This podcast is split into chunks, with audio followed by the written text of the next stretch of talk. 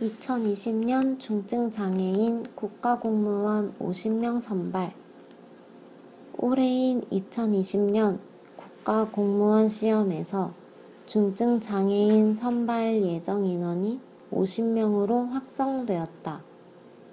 이는 작년보다 19명 늘어난 숫자로 역대 최대 규모이며 8급 이하의 직무에는 응시 자격도 완화되었다. 정부는 국민이 한 명도 차별받지 않는 모두를 위한 사회를 만들기 위해 상대적으로 취업에서 불평등을 겪고 있는 중증 장애인들에게 취업의 기회를 확대해 주었다. 韩语资讯尽在韩知。